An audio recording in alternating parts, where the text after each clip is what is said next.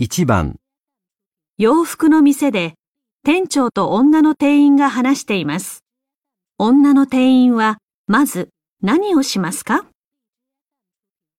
森さん、僕、これからちょっと出かけないといけないんだ。その間、店の方よろしくね。はい。今、お客さん少ないから、接客の方は斉藤さんに任せて、森さんは売れた分商品を倉庫から持ってきて、売り場に並べて。わかりました。あ、その前に桜店に送ることになっている商品をいつものように送っといてくれる？はい。それならさっきしておきました。ああ、ありがとう。あと、手が空いたら、ダイレクトメールの発送の準備もよろしくね。はい。今度のバーゲンのですね。あ、それで思い出しました。バーゲンの時に店で使う飾りは、まだ作らなくていいですか？うん。それも急いで進めないとまずいんだ。僕が戻ってきてから指示するから、すぐ取り掛かろう。じゃあ、行ってくるよ。わかりました。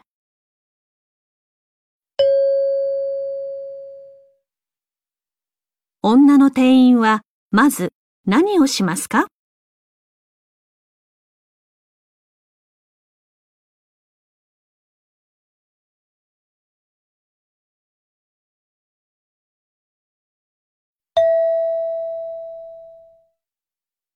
2番、大学の就職支援センターで男の学生と職員が話しています。男の学生はこの後まず何をしますか？すみません。インターンシップに参加したいんですけど。そうですか。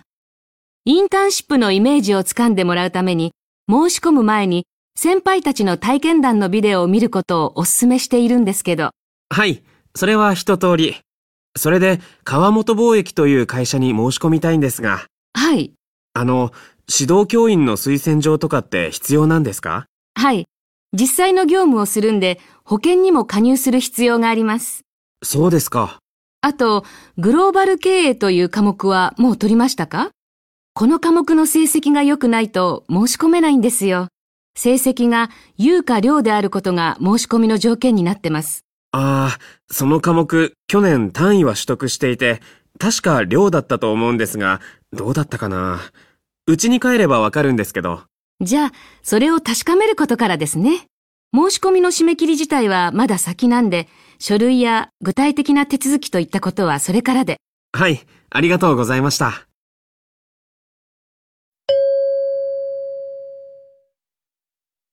男の学生はこの後まず何をしますか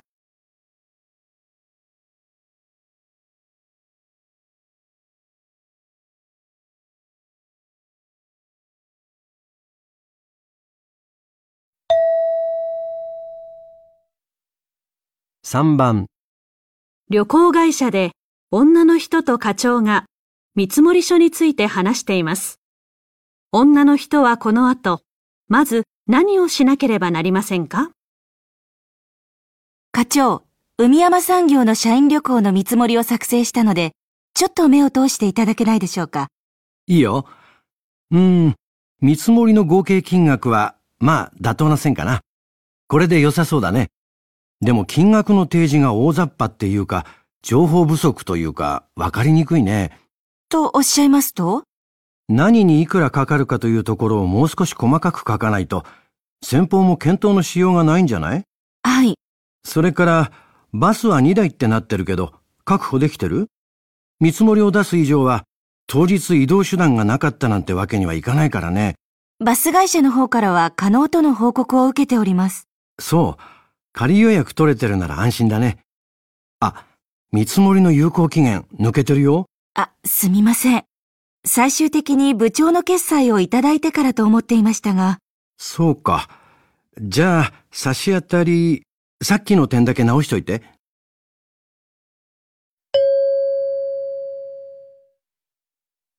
女の人はこの後まず何をしなければなりませんか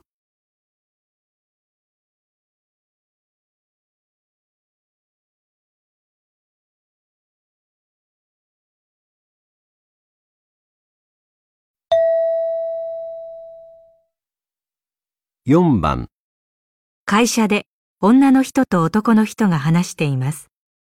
男の人は、まず何をしなければなりませんか？林さん、企画書確認したよ。明日、大山商事の中田部長との打ち合わせで使うやつ。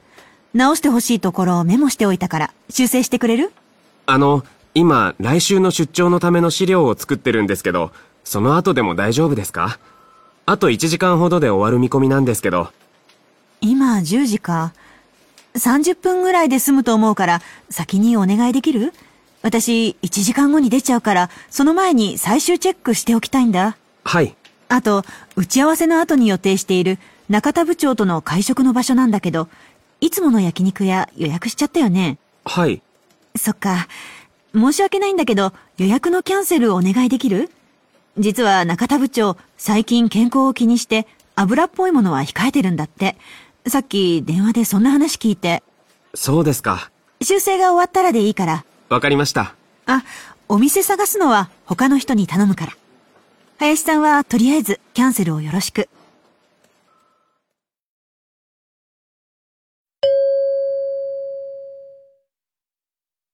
男の人は、まず、何をしなければなりませんか？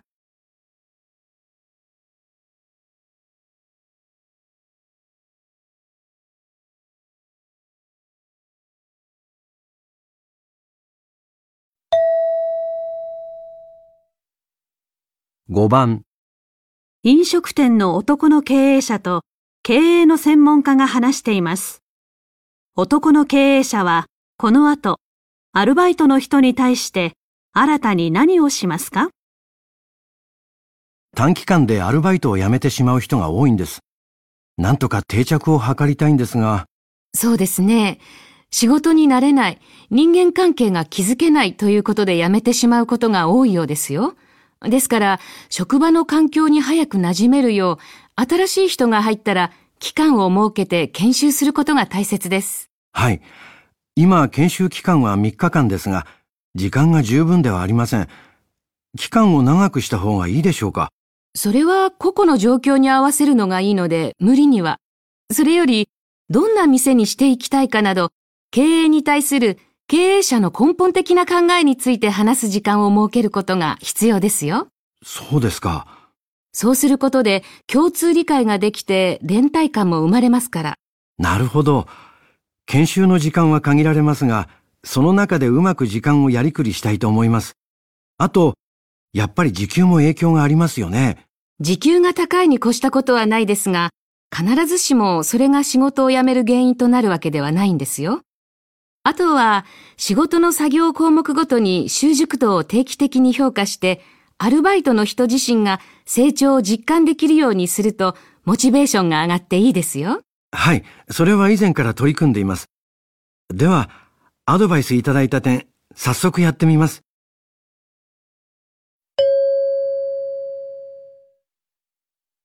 男の経営者は、この後、アルバイトの人に対して新たに何をしますか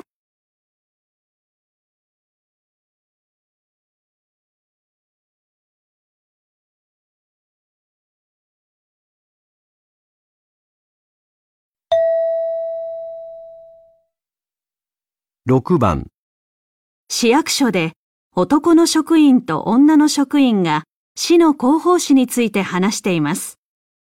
女の職員は次の号の広報誌をどのように改善しますか？先日行った市の広報誌に関するアンケート結果が出たから、次の号から反映できることは反映して、紙面を改善しようと思うんだ。はい。当初欄を設けてほしいっていう要望が多かったから、早急に対応したいんだけど、いつから始められるかな？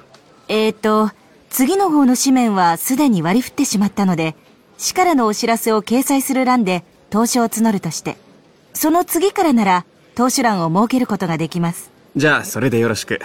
それから、制作を紹介する記事が分かりにくいという意見も多かったんだ。そうですか。昨年からイベント情報の記事を増やしたので、制作関連の記事に避ける紙面の割合がやや少なくなっています。そのせいでしょうか。分量というより、グラフやイラストなど視覚的な説明がなくて分かりにくいってことなんだよ。イベント情報は一番よく読まれてるって結果だったから、イベント情報を増やしたことはいいと思う。それはそのままで。それより、その分かりにくいってとこを見直して。はい。次の号からやってみます。うん。あと、子育て関連の記事は参考になっていいってことだから、これまで通り取り上げていこう。はい。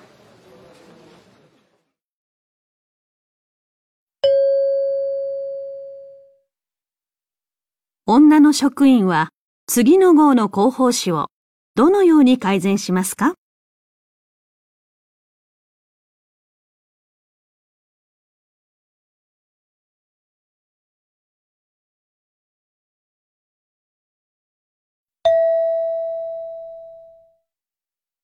？1番、テレビでレポーターが陶磁器の職人にインタビューをしています。職人はこの地域で作られる鍋が特に人気なのはどうしてだと言っていますか？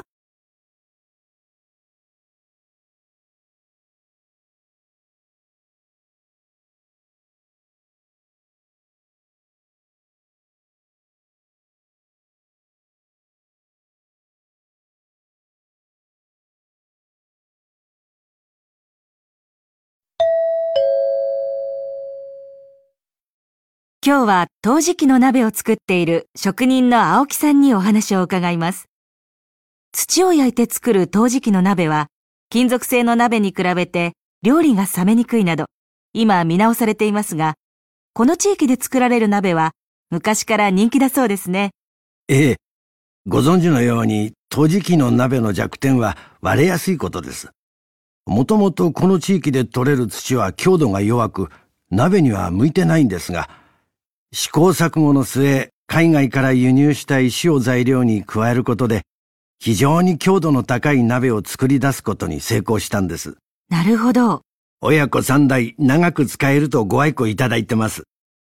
ただ、ここ最近は海外からの製品に押され気味で、安くて見た目が華やかな製品っていうのはやはり人気ですからね。ええ。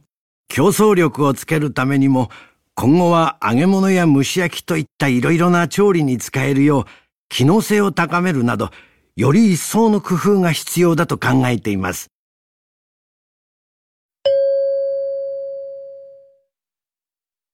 職人はこの地域で作られる鍋が特に人気なのはどうしてだと言っていますか？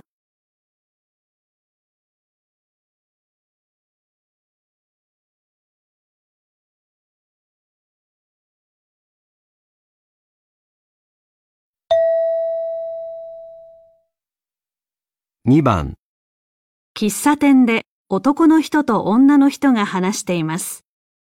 男の人は新しい部署の人材募集に応募するにあたり何が心配だと言っていますか？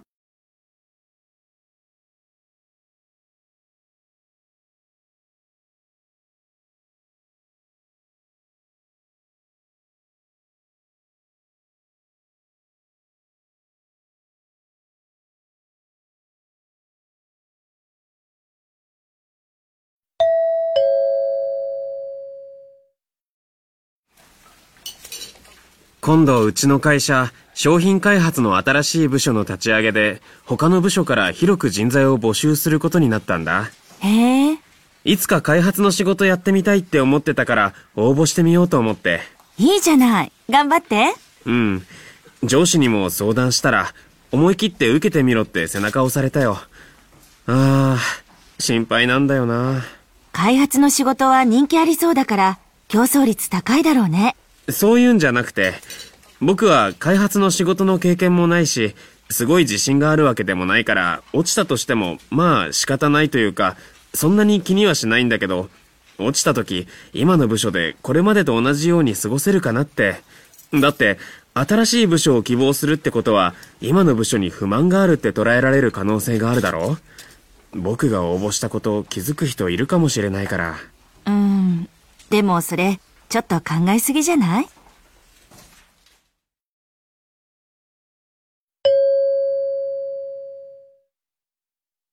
男の人は新しい部署の人材募集に応募するにあたり何が心配だと言っていますか？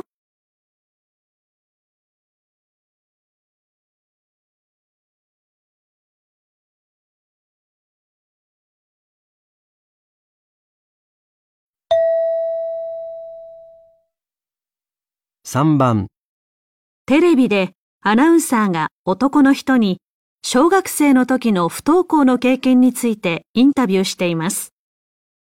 男の人が学校に行けるようになったきっかけは何ですか？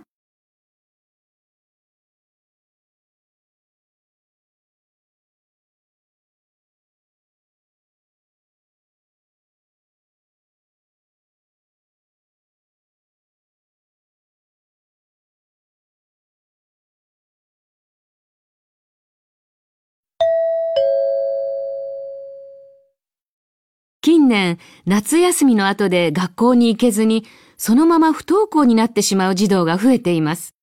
今日は、小学校教師の佐藤先生にお話を伺います。実は、先生ご自身が小学生の時、不登校であったと。はい。5年生の時、夏休みが残り1週間なのに宿題が全然終わってなくて、焦ったものの急にやる気が失せて学校に行く気力がなくなってしまったんです。親は学校に原因があるんじゃないかって転校させようとしたんですが、別にそういうことじゃないわけで。無気力みたいなものですか？ええ。友達もうちに迎えに来てくれましたし、先生も熱心な方で何度も話をしに来てくれました。今でも感謝の気持ちでいっぱいです。登校には至りませんでしたけどね。そうですか。そんな時、市の児童支援センターで小学生の頃不登校だった大学生と出会って、自分の気持ちを打ち明けたら理解してもらえて、なんだか楽になって6年生から戻ることができました。先生は、ご自身のそういった体験を教育に生かそうと。ええ。学校や地域で不登校の子供たちの相談に乗っています。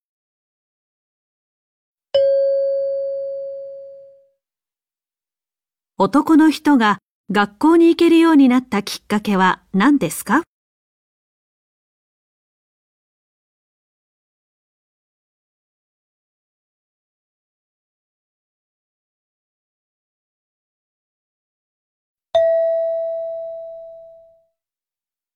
4番、大学工学部のロボット学概論の授業で先生が話しています。今日、この後の講義のテーマは何ですか？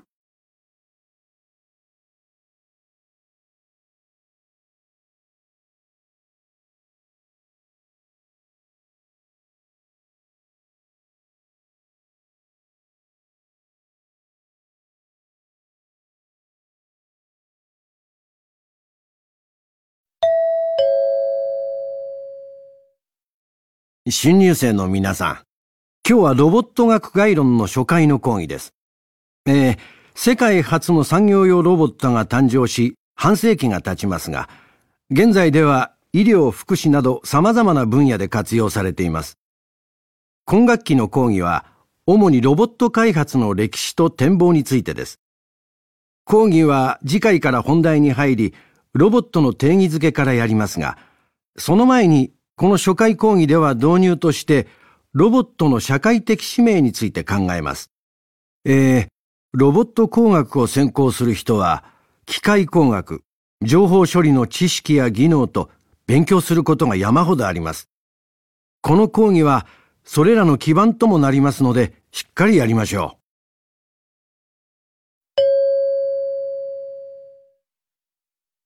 今日、この後の講義のテーマは何ですか？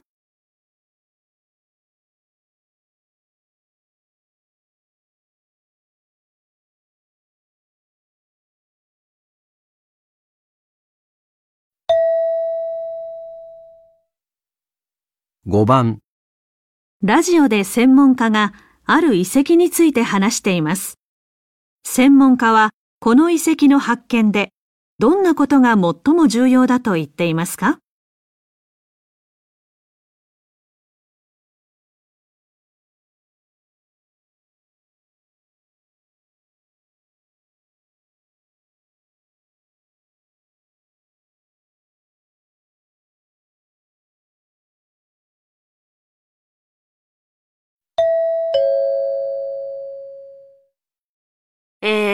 昨年発見された緑山遺跡は5000年ほど前の古代集落です。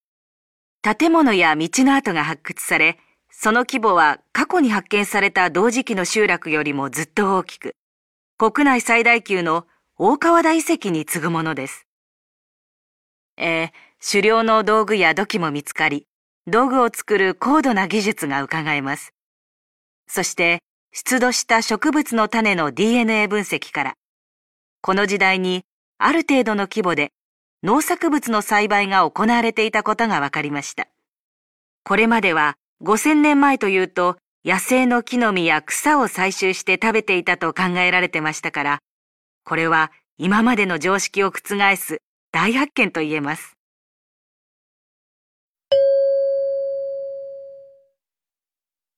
専門家はこの遺跡の発見でどんなことが最も重要だと言っていますか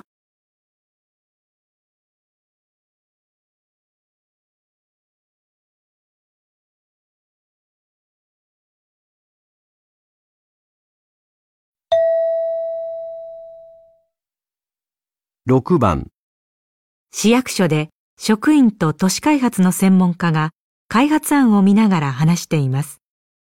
この案の中で専門家は何について見直した方がいいと言っていますか？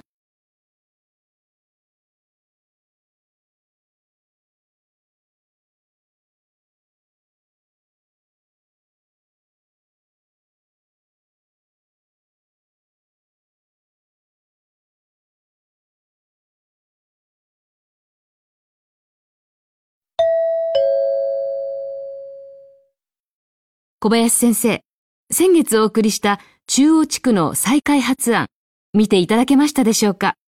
今日は率直なご意見、ご助言を賜りたいと。ええ、拝見しました。十分検討された案だと思います。が一つ、通学路の安全性についてですが、歩道の幅を広げるといったことだけでなく、もっと道路の見通しを良くするよう、例えば一部電柱を撤去するとかですね、若干検討の余地があるかと。ああ、はい。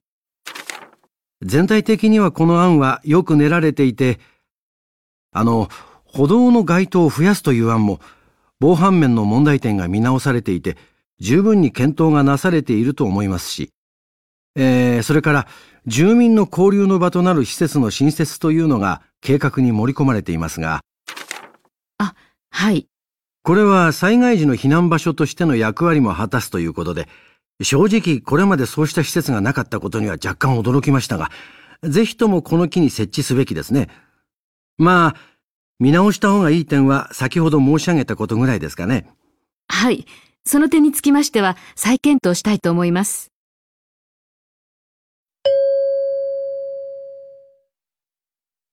この案の中で、専門家は何について見直した方がいいと言っていますか？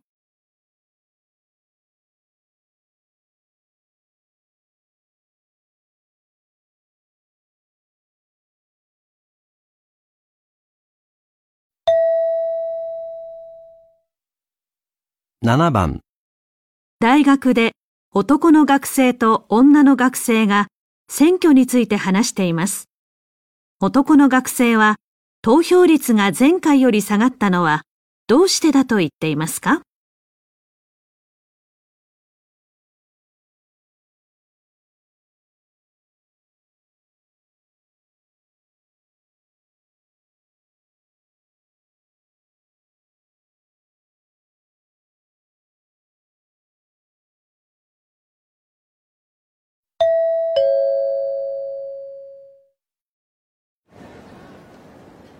先週の知事選挙、現職の知事が辛くも再選だったね。投票行った？うん、行ったよ。僕も行ったけど、今回の選挙は前回と比べて随分投票率下がったみたいだね。別に政治に関心がない人が多いってわけじゃないと思うんだけど、今回は候補者3人の訴えがどれも似たり寄ったりで、あれじゃ誰がやっても同じってみんな諦めたんだよ。選挙前は現職知事の支持率低迷してたわけだし、新人候補にはチャンスだったのにね。今回は選挙の時期も悪かったよね。投票が年末なんて。みんな忙しいのに。ニュースでも年末じゃなければもっと投票率高かったはずだって言ってたけど、確か前回の選挙だって年末だったよ。そっか。じゃあ、そういう問題じゃなさそうだね。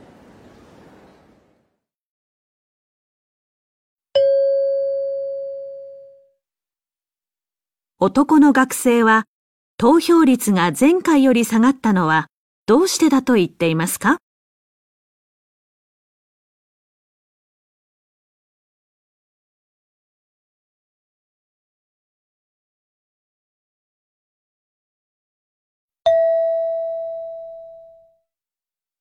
？1番、衣服の専門学校の授業で先生が話しています。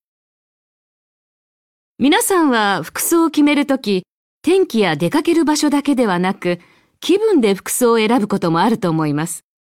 また反対に、身につけた服装や小物により、一日を気分よく過ごせることもあるでしょう。実際に、高齢者が装いに変化をつけ、ファッションに気を配ることで気持ちが前向きになったという研究結果があります。また、怪我が原因で入院し、リハビリ治療が必要な患者が治療の一環として普段とは異なる華やかな服装にしたところ、心に張りが生まれ、リハビリ意欲が増したという報告もあります。このようなことが今注目されています。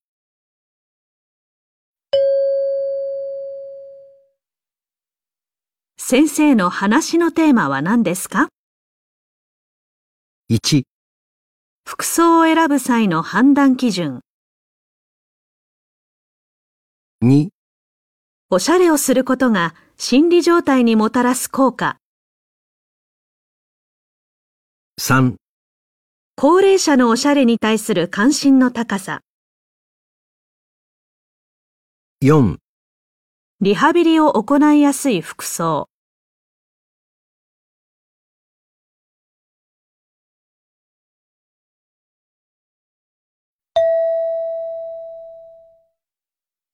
2番、テレビで女の人が話しています。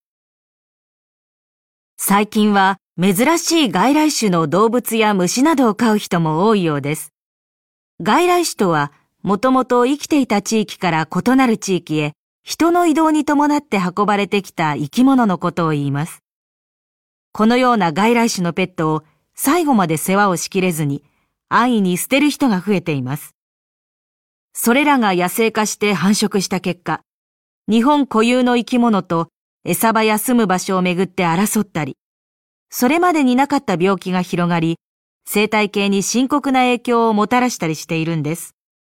生き物は責任を持って飼い、日本固有の生き物や日本の生態系を守っていきたいものです。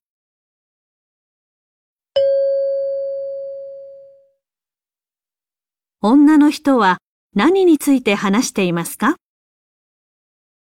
1、外来種を飼う人が増えている理由。2、外来種が繁殖しやすい地域。3、外来種がもたらした病気の種類。4、外来種のペットが野生化したことによる問題。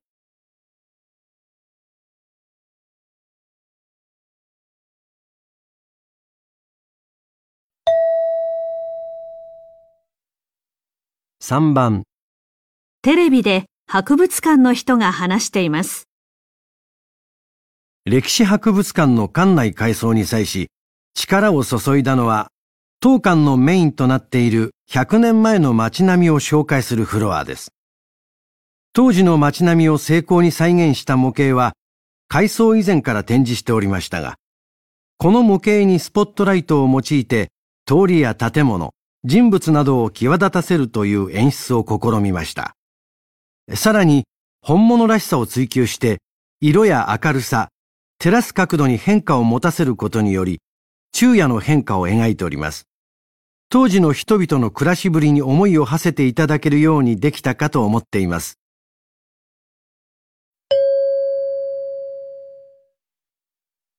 博物館の人は何について話していますか？1、?100 年前の建物の特徴。2、模型を精巧に作る難しさ。3、展示物に当てる照明の工夫。4昔の人々の暮らしを展示する目的。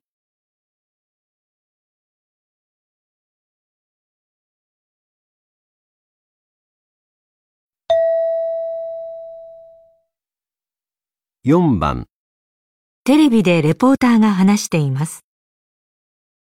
ここ、朝日町は、ブドウの産地として知られています。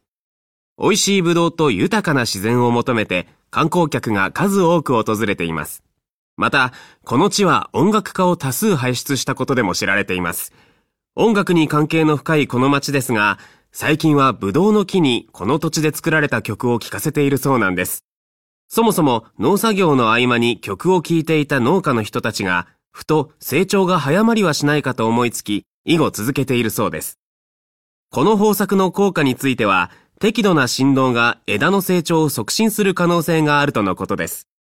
心地よい音色は農作業の疲れも癒してくれそうですね。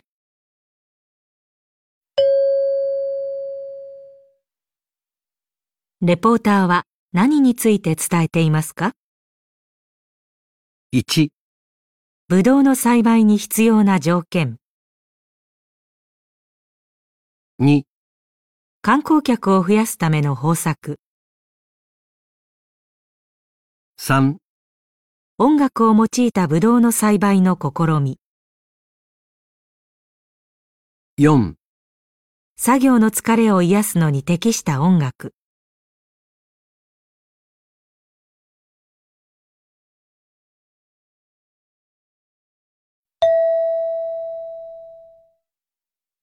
5番、ラジオで医者が話しています。年を重ねるにつれて、体の様々なところに老化の症状が現れます。目も例外ではありません。レンズの役割をしている部分の弾力性が低下すると、この部分の厚みを変えることが難しくなり、目のピントを調節する機能が徐々に衰えます。近くのものがぼやけて見えるようになり、無理して見ようとすることで目が疲れやすくなります。目の調節機能の衰えを止める方法はありませんが、目の筋肉を鍛え、血液の流れを良くすることで、目の疲れの症状を緩和することができます。また、目に負担をかけないためにも、必要に応じてメガネをかけるなどすると良いでしょう。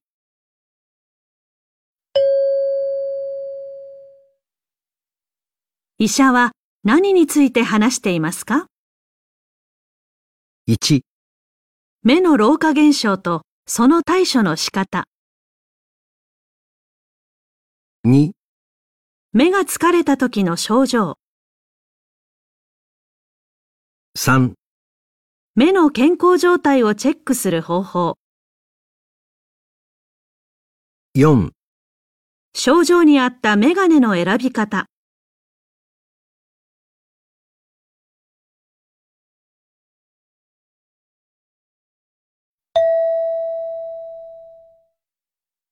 6番、講演会で男の人が話しています。私は長年鮭の生態を調査研究してきました。鮭は川で生まれ、遠く離れた海で育ち、また生まれた川に帰って産卵し、その一生を終えます。川にはその川ごとの特有の匂いがあります。これまでの調査から、鮭は川に帰る際、一つは川の匂いを頼りとしていることが明らかになっています。しかし鮭は何千キロも離れた海まで移動するため、川の匂いだけを頼りにしているとは考えにくいのです。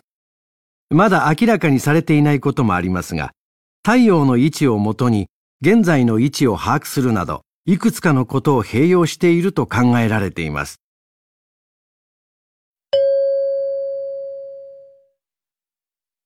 男の人は主に何について話していますか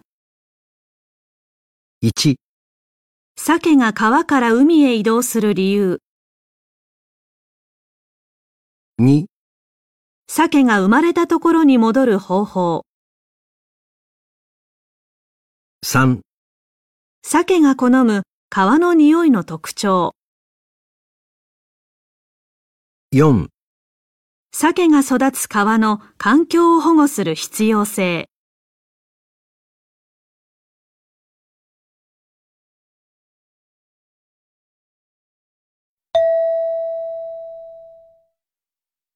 1番経理部の森田さんって仕事の傍ら大学院に行ってるんですって。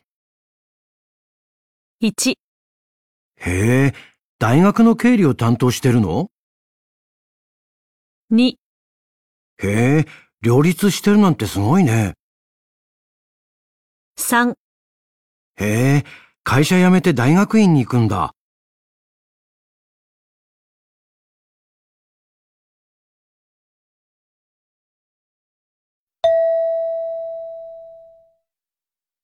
2番、リーさん、リーさんのレポート、結論のとこもっとスッキリできないものかな。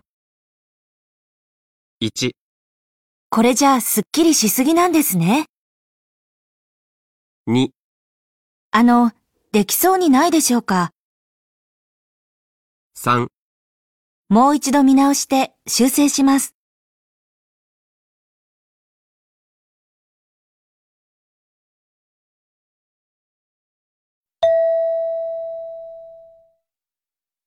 3番、新人の伊藤くんがクレーム処理一人でやったって？頼もしいね。1、本人によく注意しておきます。2、新人といってもしっかりしてますよ。3、経験が足りないので仕方ありませんよね。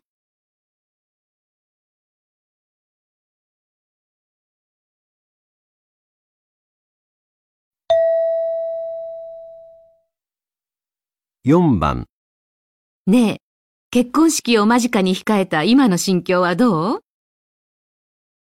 ？1、いえ、結婚やめませんよ。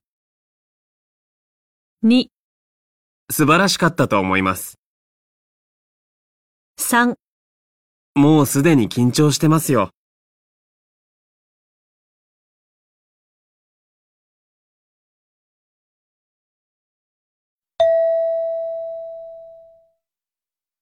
5番、山本くん、プレゼン聞いたよ。やるじゃない。1、褒められると照れるな。2、何をやるの？3、やっぱりまずかったか。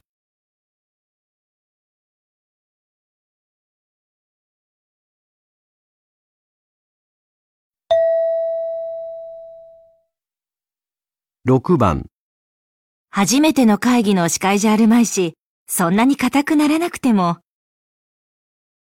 1、初めてだからってこと？2、よかった。会議なくなったのか。3、何回やっても慣れないんだよ。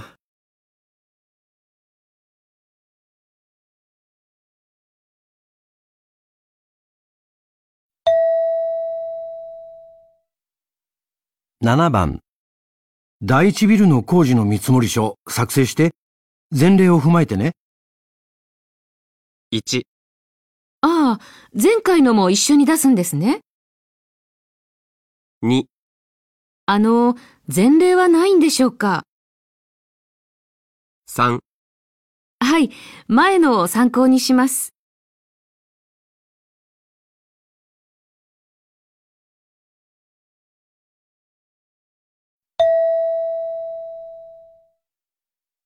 8番、こないだ初めてサーフィンやったんだけど、もうやるもんかって思ったよ。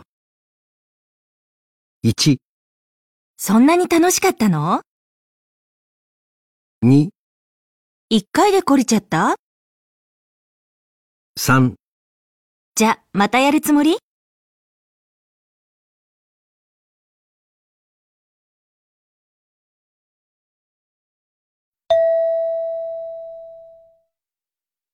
9番、ねえ、さっき会議で僕が言ったこと気に障ったんじゃない？1、別にそんなことないよ。2、嘘だったの？そんな。3、え、よく聞こえてたけど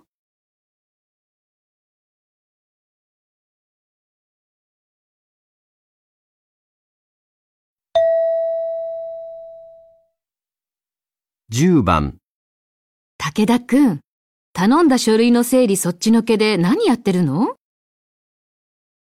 ?1、もう整理やる必要ないんですか？2、あ、すみません。すぐやります。3、え、そっちでやるんでしたっけ？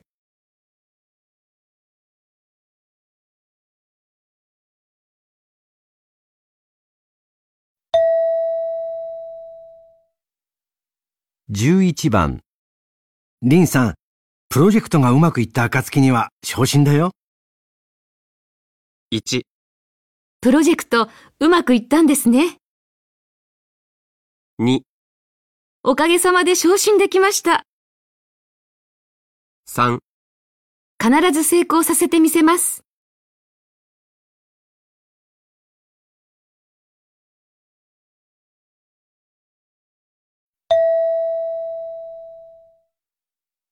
12番。この雨じゃイベントに来てくれる方も少ないと思いきや、完全に読みが外れましたね。1、嬉しい誤算でしたね。2、やはり雨の影響は大きかったですね。3、天気予報が外れてよかったですね。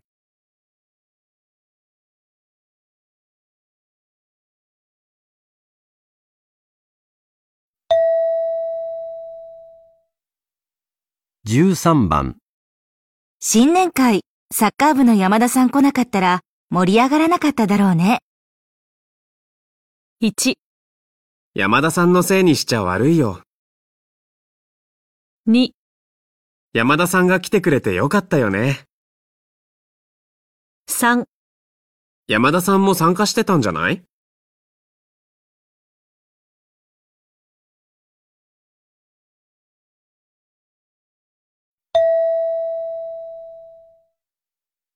14番。昨日8歳の孫とアニメ見たんだけど、大人の干渉にも十分耐えるもんでしたよ。?1、そのアニメ、お孫さんには難しすぎたんですね。2、ずっと我慢してアニメを見ていたんですか？3アニメはもはや子供のものとは言えないらしいですよ。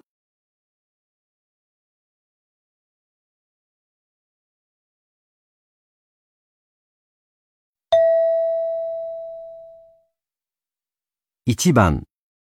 会社で男の人と女の人が話しています。中山さん、この前マッサージの店の話してたよね。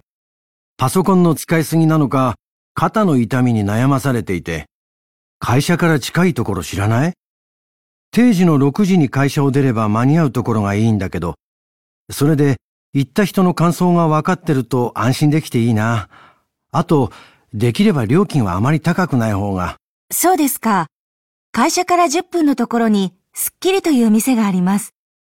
以前通ってましたが、料金も手頃ですし、元スポーツトレーナーが理論に基づいてやってます。腕も確かです。ただ、店は6時半までなんで、早退した方が無難かもしれません。中山さんが言ってたとこなら安心だな。それから、私の友人が通っていた、爽やか堂という店も昔からある店でいいみたいです。凝りをほぐしてもらうとき、ちょっと痛いらしいんですが、肩こりが治ったそうですよ。ここは9時半までで会社からは5分です。相場より若干高いそうですけど。へえ。そういえば、会社から数分のところに山川クリニックって病院ありますよね。行ったことはないんでよくわかりませんが、病院は健康保険が適用されるかもしれないから、治療費は安く済むんじゃないですか？私が定時で帰るときはまだやってますよ。そうか。あと、会社から20分かかりますが、太陽という店があります。リラックスできるとネットで評判がいいんです。良心的な値段ということもあって人気みたいですよ。時間は8時までです。やっぱり行った人の感想が分かってる方がいいな。会社から近くて定時で帰れば確実に間に合うってことを優先するか。料金のことはこの際置いといて。ありがとう。今日行ってみるよ。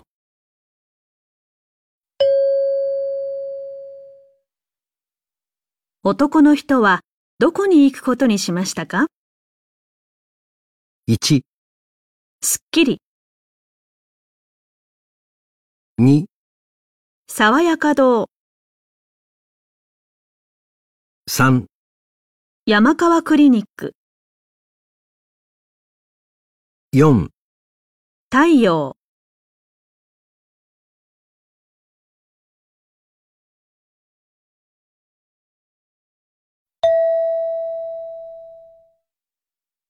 2番、食品の会社で上司と社員2人が話しています。3年前に発売した鶏肉の缶詰、売り上げが横ばいだから何とかしたいんだ。何かいい案はないかな？そうですね。発売直後はテレビコマーシャルのおかげで一気に人気が出ましたよね。またやってみるっていうのはどうでしょう？人気の俳優やタレントを起用して。そうだなみんなに知ってもらえるし、効果は絶大だろうなただ、うちぐらいの規模じゃ新製品でもないのに大々的な広告は高くついて難しいんじゃないですか？有名人に出てもらうならなおさら。そうなんだよなじゃあコンテストを開催するのはどうですか？うちの鶏肉の缶詰を使った料理のレシピを一般の方から公募して、結果をホームページとかに載せるんです。すでに味付けしてある商品ですが、いろんな料理にもアレンジできることをアピールできますし、テレビコマーシャルに比べたら、経費もぐっと抑えられると思います。なるほどね。それより僕は、この際商品自体を改善するべきだと思います。味付け、発売当初からそのままですよね。健康志向のお客様も年々増えてますし、塩分量や調味料の配合を見直してみるとかどうですか？今の味付けに慣れているお客様も多いと思いますけど、そうだよなじゃあ、味のバリエーションを増やすのはどうですか？今は一種類のみですし、やってみる価値はあると思いますけど。マンネリ化を防ぐためにはいいけど、それも費用がかさみそうだしなやっぱりコストは抑えて、料理の幅の広さを知ってもらえる方法が良さそうだな。それで進めよう。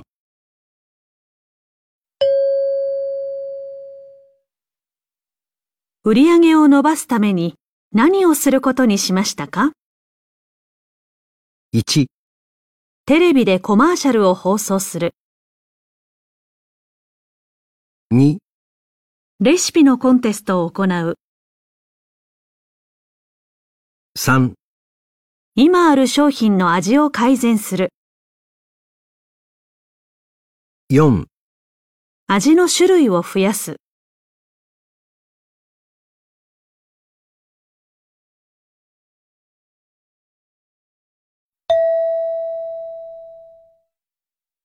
3番、ラジオでアナウンサーが美術展について話しています。今日は4つの美術館で現在開催されているおすすめの美術展をご紹介します。富田美術館では17世紀から19世紀にかけて描かれたヨーロッパの風景画展が行われています。ほとんどの作品は日本初公開の貴重なものです。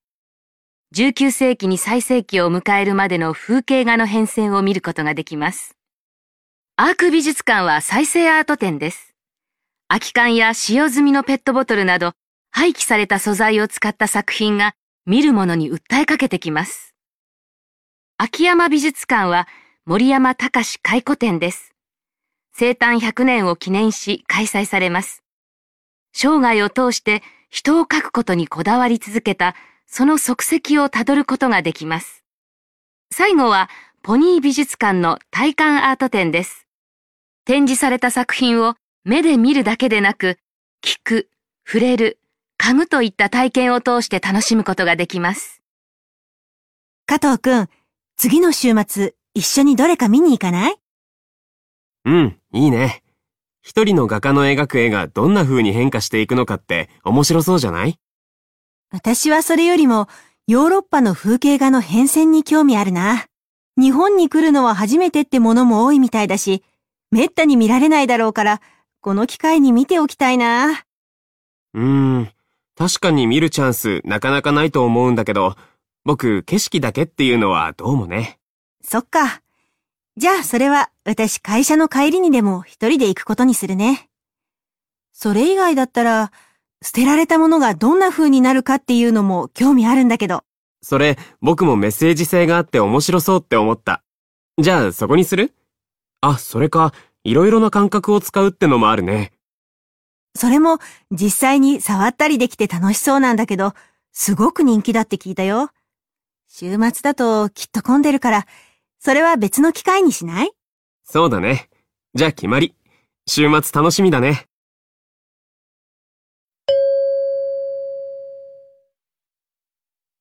質問1、女の人は一人でどの美術館に行きますか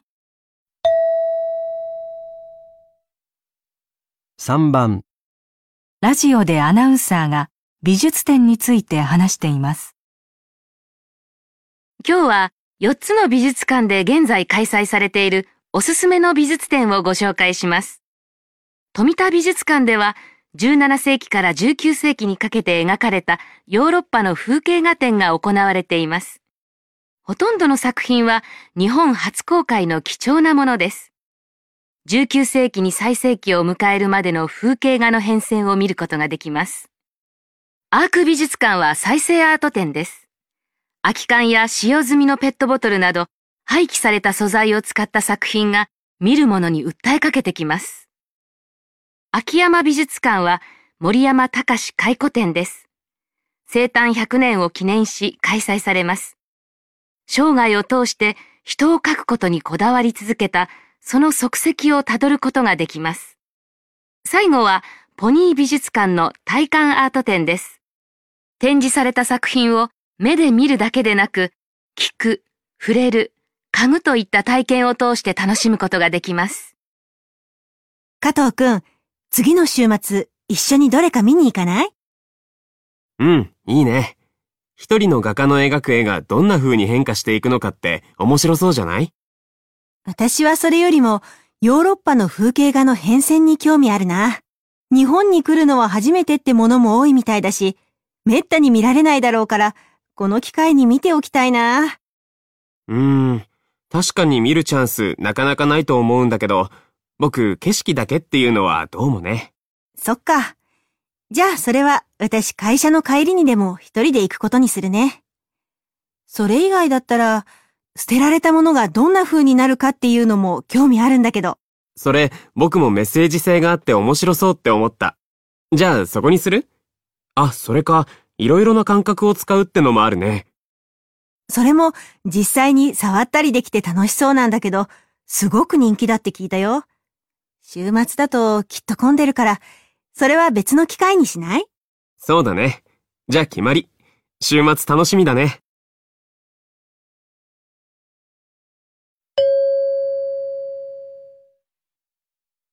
質問2、二人は次の週末、どの美術館に一緒に行きますか？